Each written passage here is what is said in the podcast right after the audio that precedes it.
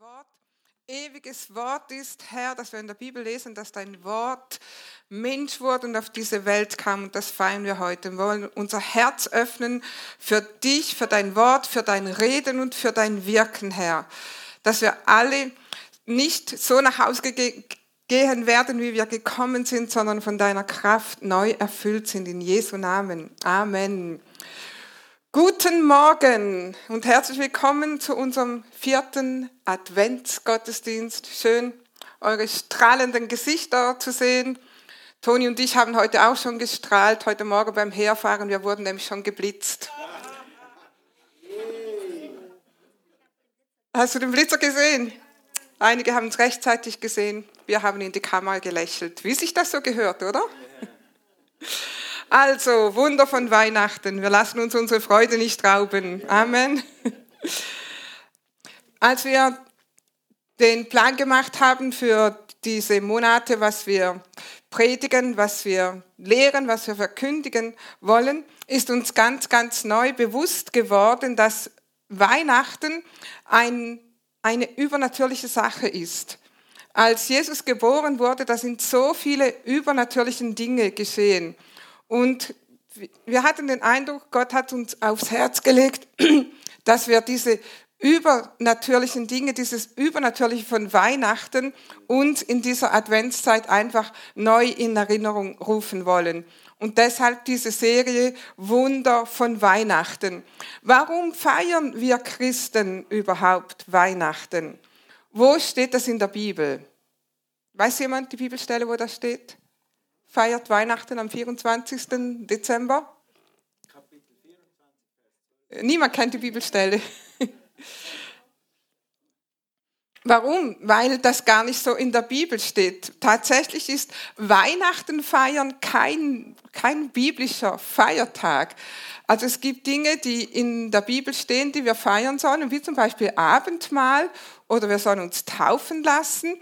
Aber, und wir lesen sogar von Hochzeitsfeiern in der Bibel, aber Weihnacht feiern, das ist eigentlich etwas Traditionelles. Weihnachten wird hierzulande ungefähr seit 400 Jahren nach Christus gefeiert. Nun, sollen wir deshalb Weihnachten feiern? Ja, natürlich. Und deshalb wollen wir uns ganz neu auf das besinnen, was Weihnachten wirklich ist. Jeder von uns, wenn wir an Weihnachten denken, wir haben so verschiedene ähm, Assoziationen, wir haben verschiedene Erinnerungen, wir haben vielleicht schöne Erinnerungen, wir haben nicht so schöne Erinnerungen. Einige von euch sagen vielleicht, ah, Weihnachten, ich bin froh, wenn es vorbei ist. Vielleicht auch, weil Wünsche, Erwartungen, Hoffnungen nicht erfüllt wurden oder vielleicht auch, weil der Fokus falsch ist, weil man Dinge erhofft oder Dinge sich sucht und befriedigen möchte, die andere Menschen gar nicht tun können. Aber wenn wir den Fokus richtig haben, dann werden wir dieses Fest feiern als das, was es ist, nämlich eines der größten Feste der Christenheit und das zu Recht. Und deshalb diese Serie Wunder von Weihnachten. Meine Predigt heute, Gott sandte seinen Sohn.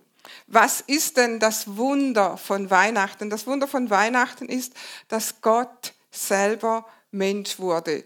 Und das ist die größte Geschichte, das größte Ereignis der Menschheitsgeschichte, dass Gott seinen Sohn in die Welt sandte, also Jesu Geburt, Jesu Leben, Jesu Tod und Jesu Auferstehung. Und das feiern wir Christen. Und warum sollen wir dann nicht die Geburt Jesu auch gebührend feiern? Amen. Seit Jesus geboren ist, haben wir eine neue Zeitrechnung. Unsere Zeitrechnung ist AD. Also wir sind jetzt im Jahr 2022 AD. Im, Im Jahr 2022 Anno Domini, im Jahr des Herrn. Also jeder, der diese Zeitrechnung benutzt, und das ist ein großer Teil dieser Erde, benutzt das, das, die Zeitrechnung des Herrn. Erinnert sich daran, ob er will oder nicht, dass ähm, wir rechnen, ungefähr vor 2022 Jahren wurde der Herr geboren.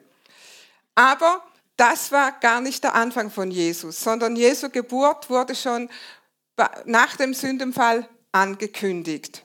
Als Adam und Eva gesündigt hatten, hat Gott schon das erste Mal davon gesprochen, dass er einen Retter schicken wird. Dass Gott jemanden senden wird, der die Menschheit erlöst. Und wir wollen das jetzt auch ein bisschen biblisch genauer betrachten, näher betrachten, weil durch die ganze Bibel geht Jesus wie ein roter Faden. Also du kannst Jesus in jedem Buch der Bibel finden. Nun, wir haben leider nicht so viel Zeit, dass wir jedes Buch der Bibel jetzt untersuchen können, wo wir Jesus darin finden. Und deshalb möchte ich euch zwei Beispiele sagen. Und das ist auch das Großartige und das Wunderbare von Weihnachten, dass der Heilige Geist hat gewirkt, der Heilige Geist hat offenbart. Zum Beispiel, er hat zwei Propheten unabhängig voneinander offenbart, dass Jesus geboren werden wird. Und zwar eines lesen wir im Propheten Jesaja. Jesaja lebte ungefähr 700 Jahre vor Christus. Und Jesaja hat schon vorausgesagt, 700 Jahre vor Christus, dass eine Jungfrau schwanger werden wird und einen Sohn gebären wird. Und er hat auch den Namen genannt, Emmanuel, Gott mit uns. Und vor 2000 Jahren erfüllte sich diese Prophetie. Und das lesen wir auch, die Erfüllung dieser Prophetie wird nochmals bestätigt, nochmals übernatürlich bestätigt, als Josef einen Traum hat. Josef hat nämlich erfahren, dass seine Verlobte schwanger ist und er denkt, oh, meine Verlobte schwanger, ich war nicht dabei, was ist hier passiert? Ähm, ich glaube, ich bin hier raus. Würdest du auch so denken? Ich meine, ich habe damit ja nichts zu tun. Also, und er macht sich Gedanken, wie er das jetzt machen kann, um möglichst wenig äh, oder die Schadensgrenze klein zu halten sozusagen. Und dann hat er einen Traum. Ein Engel erscheint ihm in einem Traum und der sagt ihm, dies alles in Matthäus 1, Vers 22, lesen wir das, 22, 23. Dies alles aber ist geschehen, damit erfüllt würde, was der Herr durch den Propheten geredet hat. Also der Prophet übernatürlich vorausschauend, ähm, Josef übernatürlich in einem Traum bekommt er die Bestätigung. Siehe, die Jungfrau wird schwanger werden und einen Sohn gebären. Und man wird ihm den Namen Immanuel geben, das heißt übersetzt Gott mit uns. Und nach diesem Traum hatte Josef keine Fragen mehr. Ihm wurde das, was hier geschieht, offenbart und er wusste es. Er wusste, dass er wusste. Und das ist unser Ziel, dass jeder von uns, dass wir wissen, dass wir wissen, dass wir wissen. Gott ist geboren, Jesus ist geboren, er lebt und er lebt in dir. Amen. Und Jesaja hat gesagt, was wir auch vorher schon gehört haben. Äh, Pastor Toni hat schon vorgelesen, in Jesaja 9, Vers 5 heißt es nämlich, wer dieses Kind sein wird. Da heißt es, sein Name ist wunderbar. Sein Name ist Ratgeber. Sein Name ist starker Gott. Ewig Vater, Friedefürst. Ein Kind wird geboren, das starker Gott genannt wird. Also das Wunder von Weihnachten ist, das Kind in dieser Krippe ist Gott selbst. Stell dir das mal vor. Amen. Und daran wollen wir uns erinnern. Aber nicht nur Jesaja hat das vorausgesagt, sondern auch der Prophet Micha, der auch ungefähr 700 Jahre vor Christus lebte. Und er sagte auch einige Einzelheiten über Jesu Geburt voraus. Micha ist übrigens auch der Prophet, als die die Weisen aus dem Morgenland kamen und den König suchten, da haben die Schriftgelehrten im Propheten Micha gefunden, wo dieser König geboren werden soll. Also sie haben den, Propheten sozusagen konsultiert, der 700 Jahre früher gelebt hat. In Micha 5, Vers 2 lesen wir, Doch du, Bethlehem, in Ephrata, so klein unter den Hauptorten Judas. Aus dir soll hervorgehen, der mein Herrscher über Israel wird. sein Ursprung liegt in der Vorzeit, sein Anfang in der Ewigkeit. Also nicht nur der Ort wird vorausgesagt, sondern auch der Rang. Er wird ein Herrscher sein, es wird die Gottheit sein. Ähm, und einzelne Details werden von diesem Propheten schon vorausgesagt. Wo wird er geboren? Was ist seine Mission? Was ist sein Rang? Micha hat das alles schon gesehen und niedergeschrieben. Also Gott selbst wird geboren. Jesus ist Gott, 100% Gott und Jesus ist 100% Mensch zugleich. Der Mensch gewordene Gott. Sein Ursprung, bevor es die Zeitrechnung überhaupt gab. Sein Ursprung in der Vorzeit, bevor es eine, eine Zeit gab. Sein Anfang die Ewigkeit. Also Menschen sind geschaffene Wesen. Wir haben einen Anfang. Wir haben ewiges Leben, ja, wir haben kein Ende. Und deshalb ist es so wichtig, wie wir hier leben, weil wir ewige Wesen sind. Aber wir haben einen Anfang. Also Menschen sind geschaffene Wesen.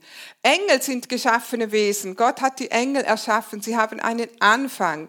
Aber von Jesus wird gesagt, ähm, er war schon immer. Er hat keinen Anfang. Er hatte keinen Anfang. Jesus Christus als der Sohn Gottes ist ohne Anfang und ohne Ende. Gott selbst oder Jesus legte seine Gottheit ab und wurde Mensch. Er wurde von einer Jungfrau geboren, aber ohne irdischen Vater. Der Heilige Geist selbst ist, hat ihn gezeugt, sagt die Bibel. In Lukas 1, Vers 34 lesen wir das, als der Engel Maria erscheint und ihr die Geburt Jesu voraussagt und ihr sagt ihm, dass sie die wird, die äh, den Retter äh, auf die Welt bringen wird. Da fragt Maria, Vers 34, wie wird das geschehen? Lukas 1, Vers 34, fragte Maria. Ich habe ja noch nie mit einem Mann geschlafen. Der Heilige Geist wird über dich kommen, erwiderte der Engel. Die Kraft des Höchsten wird dich überschatten. Deshalb wird das Kind, das du zur Welt bringst, heilig sein und Sohn Gottes genannt werden. Das Wunder, das übernatürlich von Weihnachten, eine Jungfrau wird schwanger und gebiert ein Kind. Das gab es noch nie, Leute. Und das wird es auch nicht mehr geben. Amen. Jesus Christus ist der Sohn Gottes. Wenn du mit Menschen sprichst, die vielleicht auch an Gott glauben, dann hast du eine ziemlich gute Ebene. Du kannst mit ihnen sprechen über, über Gott. Ähm, einige Religionen, die anerkennen auch Jesus als einen Propheten, aber sie verleugnen, dass Jesus der Sohn Gottes ist. Und das ist es, daran liegt es. Jesus Christus ist der Sohn Gottes. Und jede Lehre, die etwas anderes behauptet, ist eine antibiblische Lehre. Oder man kann sogar sagen, eine antigöttliche Lehre. Also Jesus war nicht einfach ein großer Lehrer oder ein großer Prophet, einer von vielen, oder ein Wohltäter oder Wundertäter, sondern Jesus selbst in seinem Dienst, in seinen Predigten hat von sich gesagt, ich bin. Ich bin das Licht der Welt. Ich bin das Brot des Lebens. Ich bin der Weg, die Wahrheit und das Leben. Ich bin die Auferstehung und das Leben. Welcher Mensch kann sowas von sich behaupten? Wenn jemand heute kommen würde und sagt, hey, was immer du brauchst, ich bin's. Komm, vertrau mir, ich bin's, was du brauchst. Was würdest du denken? Der ist nicht bei Verstand, der hat eine hohe Meinung von sich, der behauptet etwas, was er nie erfüllen kann. C.S. Lewis, einige von euch haben sicher seinen Namen schon mal gehört, das war ein ganz, ganz bekannter Philosoph, ein Autor, äh, Chroniken von Narnia kennt ihr vielleicht. Ähm, aber er hat auch viele andere Bücher geschrieben und in einem Buch, ganz normales Christenleben, glaube ich, heißt, nein, pardon, ich bin Christ, heißt es auf Deutsch, ähm, da sagt er, dieses ganz berühmte Zitat von ihm über Jesus Christus. Wer schlicht Mensch ist und so etwas behauptet, also behauptet, dass er Gottes Sohn ist, ist kein großer moralischer Lehrer. Er ist entweder ein Irrer oder der Teufel selbst. Man muss sich entscheiden.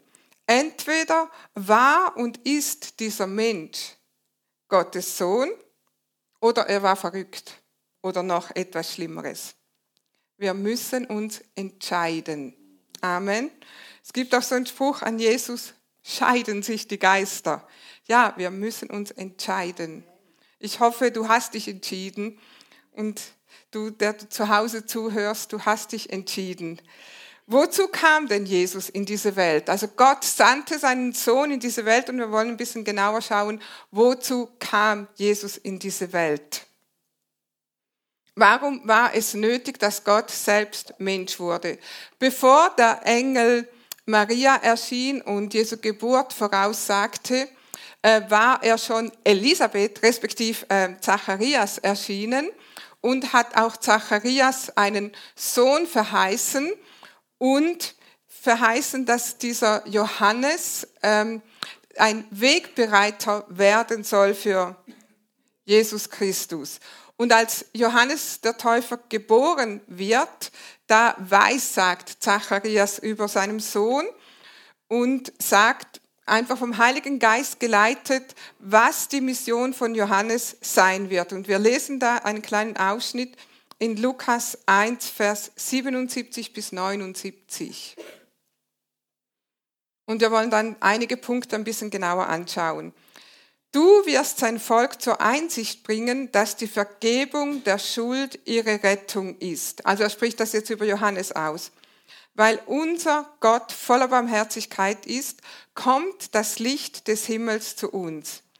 Er wird denen leuchten, die im Finstern sitzen und in Furcht vor dem Tod und wird es leiten, den Weg des Friedens zu gehen.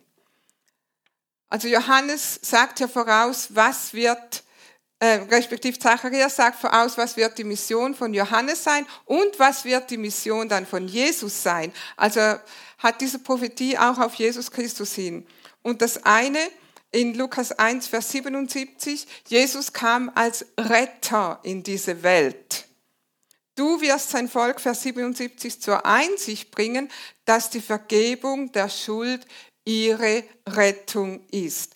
Menschen ohne Jesus sind verloren. Sie sind gefangen in ihren Sünden, weil das sündhafte Wesen die Menschen von Gott trennt. Gott und Sünde kann keine Verbindung haben. Die Menschen brauchen einen Retter, der diese Sünde von ihnen wegnimmt, damit sie wieder Zugang haben zu Gott. Und Jesus ist gekommen als Retter in diese Welt. Er ist gekommen, um uns Menschen mit Gott zu versöhnen. Dieses Wort versöhnt übrigens, Sohn, durch den Sohn sind wir versöhnt, sind wir wieder mit Gott verbunden. Wir brauchten jemanden, der uns ewiges Leben schenkt. Ohne Verbindung mit Gott gibt es kein ewiges Leben. Also Gott sandte seinen Sohn als Retter in diese Welt. Wir lesen weiter in Lukas 1, Vers 77 bis 79. Jesus kam als Licht in die Dunkelheit. Weil unser Gott voller Barmherzigkeit ist, kommt das Licht des Himmels zu uns. Es wird denen leuchten, die im Finstern sitzen und in Furcht vor dem Tod. Bist du in Dunkelheit? Bist du in Todesfurcht? Oder bist du hoffnungslos, ziellos, orientierungslos? Die Bibel sagt, Gott hat Erbarmen mit dir. Gott hat Barmherzigkeit mit dir. Oder lebst du in Angst, vielleicht in Angst vor Verlust, Angst vor einer Scheidung, Angst, die Familie zu verlieren, Angst, nie mehr gesund zu werden? Oder Angst, dass du das Haus oder die Miete nicht mehr bezahlen kannst. Angst vor der Zukunft. Angst davor, was die Zukunft bringt. Oder Angst, dass es keine Zukunft mehr gibt. Ganz viele Menschen da draußen haben heute Angst, dass es keine Zukunft mehr gibt. Sie nennen sich schon die letzte Generation. Und wir haben letzte Woche gehört, in einer anderen Stadt hat sich so jemand von dieser letzten Generation von einem hohen Haus runtergestürzt, um ein Zeichen zu setzen, in den Tod gestürzt. Menschen haben Angst, dass es keine Zukunft mehr gibt, weil sie in der Dunkelheit sind. Jesus ist gekommen, Licht in die Dunkelheit zu bringen. Gott hat Erbarmen mit dir, heißt es. Er hat sein Licht in diese Dunkelheit geschickt. Weil Jesus sagt, ich bin das Licht der Welt. Wer mir nachfolgt, wird nicht in der Finsternis wandeln, sondern er wird das Licht des Lebens haben. Du kannst jeden Schritt, wo du auch hingehst, dein ganzes Leben, kannst du Licht haben für jeden Schritt, für jede Situation deines Lebens. Jesus ist deine Hoffnung. Jesus sagt, ich bin die Auferstehung und das Leben. Wer an mich glaubt, wird leben, auch wenn er stirbt. Jesus ist deine lebendige Hoffnung. Er ist deine Versorgung. Jesus sagt, ich bin das Brot des Lebens. Jesus sagt, was immer du brauchst, ich bin es. Deshalb sollen wir nicht hoffnungslos sein. Deshalb haben wir Licht, egal wie dunkel es da draußen wird. Und Jesus ist unser Friedefürst. In Vers 79, Lukas 1, 79, und uns wird es leiten, also dieses Licht, den Weg des Friedens zu gehen. Jesus wird uns leiten, den Weg des Friedens zu gehen. Und wir haben vorher schon Jesaja zitiert aus Jesaja 9, äh, Vers 5 bis 6. Gott hat ihm seinen Namen gegeben, wunderbarer Berater, kraftvoller Gott, Vater der Ewigkeit, Friedefürst. Und in Vers 6, seine Macht reicht weit und sein Frieden hört nicht auf. Egal wie es da draußen tobt, sein Friede ist ein innerer Friede, ein ewiger Friede, den du in dir haben kannst, den du bei dir haben kannst, der nie aufhört. Egal, Stürme kommen zu jedem von uns. Hast du schon mal einen Sturm durchgemacht? Wer hat noch nie, wer war noch nie in einem Sturm? Also bildlich gesprochen. Wir alle haben schon Stürme durchgemacht. Aber wenn du Jesus, Jesu Frieden in dir hast, Jesu Frieden in deinem Herzen hast, dann weißt du, egal was da draußen passiert, ich werde getragen. Egal was da draußen passiert, ich bin beschützt. Ich bin nicht allein. Und wenn der Sturm vorübergeht, dann weißt du, ich bin stärker als je zuvor. Amen. Menschen sind in der Dunkelheit. Ich habe diese Woche ein gewaltiges Zeugnis gelesen und das war von einem Mann, der überhaupt nicht auf der Suche war. Also er lebte sein Leben, er hatte ein gutes Leben, er war sehr, sehr erfolgreich in seinem Beruf, er hatte viele, viele, viele Freunde in seiner, ähm, wie sagt man dem so, in seiner homosexuellen Community. Also er war ein Homosexueller, schon seit vielen Jahren oder so, wie er sich beschrieb, sein ganzes Leben lang. Und er lebt auch in einer Stadt, wo, also in Amerika, in einer Stadt, wo das voll ähm, akzeptiert war, nicht nur akzeptiert, sondern dass wirklich äh, gepusht wurde, dass das ähm, etwas Gutes ist und so weiter und so weiter. Also dieser Mann es ging ihm gut, sein Umfeld schien gut, er hatte viele Freunde, alles schien wirklich einfach ich habe mein Leben auf der Reihe, ich lebe mein Leben so, wie es mir gefällt. Er war beruflich erfolgreich, hatte viel Geld, er hatte wirklich alles, was man sich so wünschen kann. Und eines Tages geht er mit einem Freund irgendwo was trinken und neben, am Nebentisch sitzen ein paar Christen. Und irgendwann kommt er dann mit einem jungen Mann ins Gespräch und der lädt ihn zum Gottesdienst ein. Und am nächsten Sonntag, komm am nächsten Sonntag zum Gottesdienst. Übrigens, deshalb lad Menschen zu Heiligabend ein. Du weißt nie, was Gott tut oder was Gott tun will. Dieser Mensch war nicht auf der Suche, aber das hat ihn nicht mehr losgelassen. Und die ganze Woche hat er gedacht, gehe ich da hin, gehe ich da nicht hin. Jetzt bin ich so etabliert und, und ich weiß, dass die Christen die Homosexuellen hassen. Wie soll ich, warum soll ich da hingehen? Die hassen mich da und so weiter und so weiter. Er hat mit sich gerungen, hat aber gedacht, oh, doch, ich gehe doch hin, warum sollte ich nicht hingehen? Ich kann ja einmal mir das anschauen. Nun, lange Geschichte kurz, am Sonntag ging er dahin.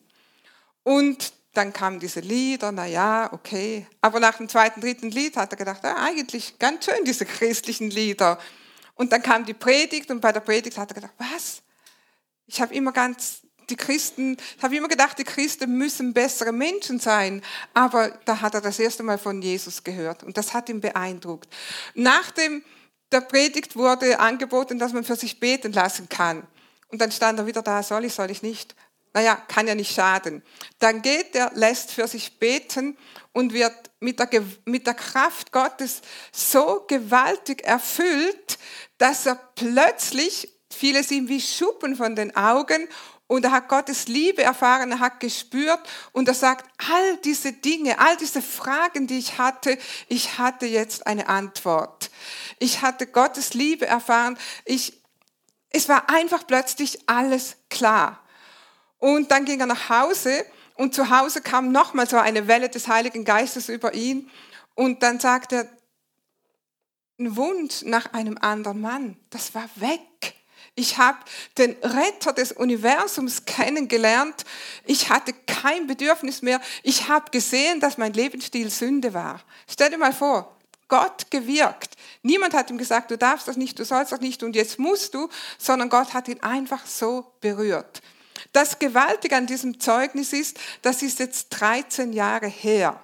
Und dieser Mann lebt für Jesus, predigt Jesus, ähm, treibt das Evangelium voran, also ist kein ähm, kein Pastor geworden, er hat ähm, einen anderen Dienst, aber dieser Mann hat Jesus kennengelernt und dann war es ihm klar. Und das ist das, Jesus Christus ist Gottes Sohn. Und wenn du dem lebendigen Sohn Gottes begegnest, dann wird dein Leben nicht sein, wie es war. Amen und vertraue. Das Evangelium, sagt Paulus, das Evangelium kommt nicht nur in Wort, sondern es kommt in Kraft. Alles, was wir tun, ist, wir laden jemanden ein, wir beten für die Menschen, aber vertraue dem Heiligen Geist, dass er sein Werk tut. Weil Gott kann und wird und will Gewaltiges tun.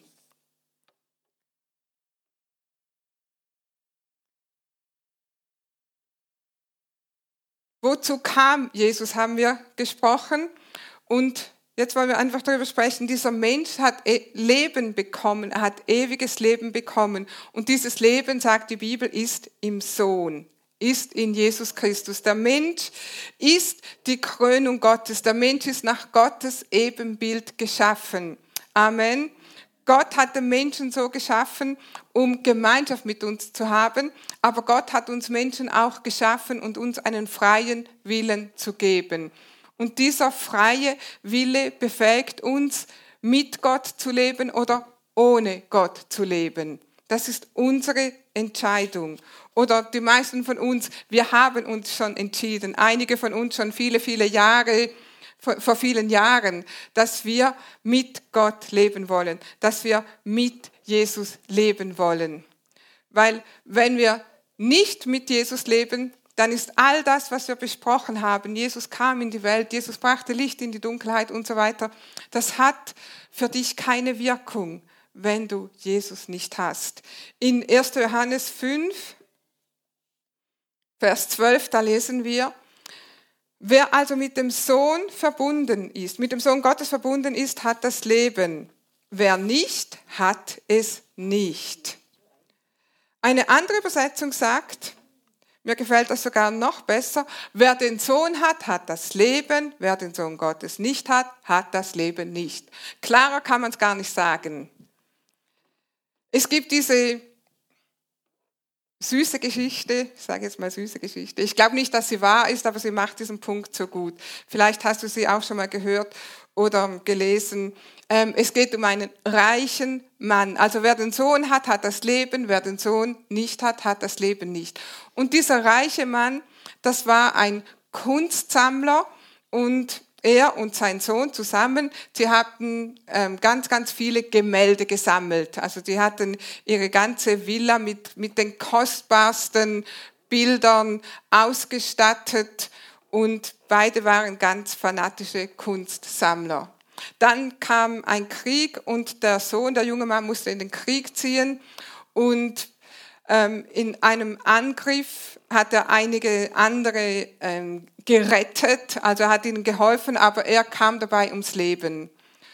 Und nach einigen Monaten, so wie es die schönen Geschichten so sagen, kurz vor Weihnachten klopft es eines Tages bei diesem reichen Mann an die Tür und da stand ein junger Mann draußen. Und er sagt, ich kenne äh, Sie kennen mich nicht, aber ich bin der Mann, den Ihr Sohn gerettet hat. Also er hat sein, ähm, er, er, er hat sozusagen sein Leben dafür gegeben, dass ich äh, nicht in diesem Kugelhagel war. Und ich möchte ihnen etwas schenken. Und dieser junge Mann gibt dem Vater ein Bild. Und das Bild ist ein Gemälde, das dieser Sol überlebende Soldat von diesem Sohn gemalt hat. Da war jetzt künstlerisch nicht allzu begabt, aber der Vater war ganz, ganz ergriffen und voller Freude über dieses schöne Bild seines Sohnes weil doch so die Emotionen des Sohnes rüberkamen. Und er gab diesem Bild einen Ehrenplatz in seiner Villa. Und einige Zeit später starb der Vater auch. Und er hat in seinem Testament, also sein Testament gemacht, ähm, dass die Bilder auf einer Auktion versteigert werden sollen. Und jetzt war dieser große Tag da, dieser Auktion. Die Menschen kamen von überall her, weil sie diese Rembrandts und Picassos und was auch immer kaufen wollten. Und der Auktionär eröffnet die Auktion und sagt, das erste Bild, das wir zur ähm, Versteigerung haben und zeigt dieses Bild. Und das ist das Bild dieses Sohnes des Mannes, das jetzt nicht sehr kunstvoll war. Wer bietet etwas für dieses Bild? Diese Kunstverständigen gucken, rümpfen ein bisschen die Nase, runzeln die Stirn, denken, naja, ähm, worum geht's hier? Und dann fragt er nochmal, wer bietet 100, 100 Euro für dieses Bild? Wieder keine Reaktion. Und irgendwann sagt einer, komm, können wir anfangen, wir wollen jetzt die richtigen Bilder sehen, fang schon an, gib uns die Rembrandts und was auch immer. Und dann sagt er nochmal, wer bietet 100 Euro für dieses Bild? Irgendwann hebt einer die Hand und sagt, ich biete 10 Euro und dann sagt, okay, 10 Euro für dieses Bild, wer bietet mehr? Niemand. 10 Euro zum ersten, zum zweiten, zum dritten. Das war der Gärtner, der dieses Bild sich erstanden hat. Alle atmen erleichtert auf und sagen, okay, können wir jetzt endlich anfangen mit der Auktion?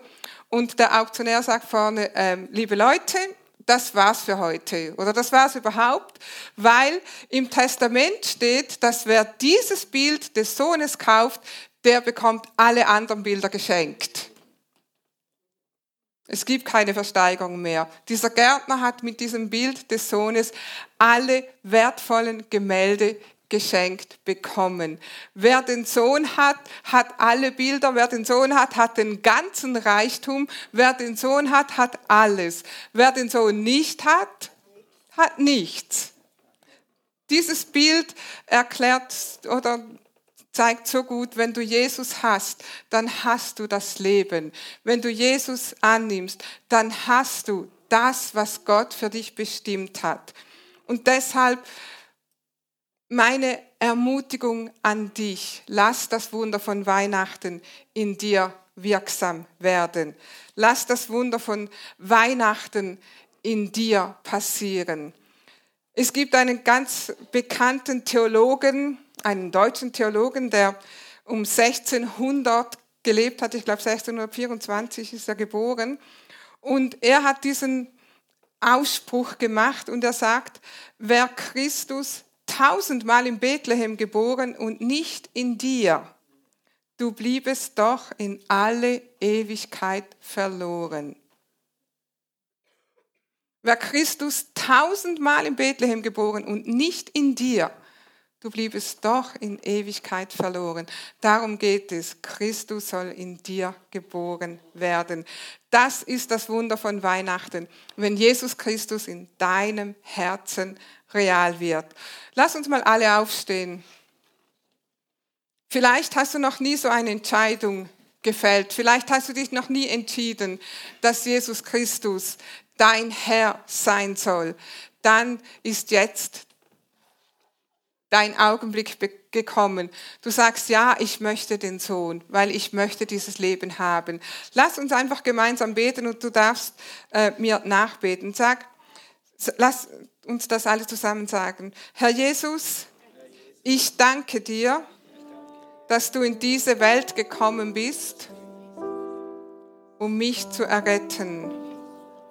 Ich glaube, dass du der Sohn Gottes bist. Ich entscheide mich heute, dich als meinen Herrn und Erlöser anzunehmen. Vergib mir meine Sünden und schenk mir neues, ewiges Leben. Ich danke dir dafür. Amen. Für die Gemeinde. Halleluja. Wer den Sohn hat, der hat das Leben. Wer den Sohn hat, der hat das Leben. Hast du den Sohn? Wer hat den Sohn? Wink mal mit an. Amen. Weißt du, dass du Leben hast und Leben im Überfluss? Weißt du, dass es in dir ist, dass dieses ewige Leben schon in dir ist und dass es in dir wirkt, 24 Stunden am Tag, jede Sekunde deines Lebens? Weißt du das? Und weißt du, du weißt auch, wie du dir das bewusst machst. Lass uns das mal noch mal ein bisschen bewusst machen. Sag mal, ich bin, ich bin ein Kind Gottes, ein Kind Gottes und ein Miterbe Christi. Und ein Miterbe Christi. Alles, was Christus ist, hast du geerbt. Hey, Alle. Du hast vielleicht zwei Euro gegeben oder 50 Cent oder nichts für dieses Bild, aber du hast alles geerbt durch Jesus Christus. Halleluja. Sag mal, ich bin, ich bin ein Glied am Leib Christi und Satan hat keine Macht mehr über mich. Ich sitze in der Himmelswelt mit Christus hoch über jeder Macht der Finsternis. Der Teufel ist äh, unter meinen Füßen. Amen. Jede, jede geistliche Segnung gehört mir in Christus Jesus. Und das Letzte, ich brauche mir um nichts Sorgen zu machen. Ich brauche mir um nichts Sorgen zu machen. Denn Gott gebietet mir, denn Gott gebietet mir, alle meine Sorgen auf ihn zu werfen. Alle meine Sorgen auf ihn zu werfen. Halleluja. Heb mal deine Hand zum Himmel. Vater, ich bete, dass diese Wahrheit in unseren Geist geht heute Morgen und dass wir wissen, dass wir Erden sind, dass wir schon geerbt haben, dass wir wissen, dass wir jeden Segen in der Himmelswelt schon haben.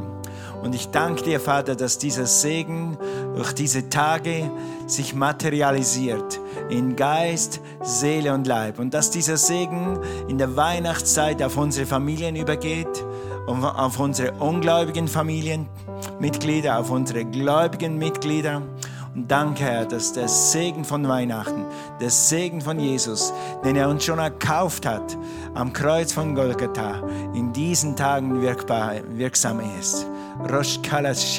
Und hier ist noch etwas. Sag mal, die Freude am Herrn ist meine Kraft. Die Bibel sagt, Halleluja, freut euch in dem Herrn. Und abermals sage ich euch, freut euch. Halleluja. Jetzt schau mal deinen Nachbarn an. Sag, freut euch in dem Herrn. Und abermals sage ich dir, freu dich. Amen. Praise God.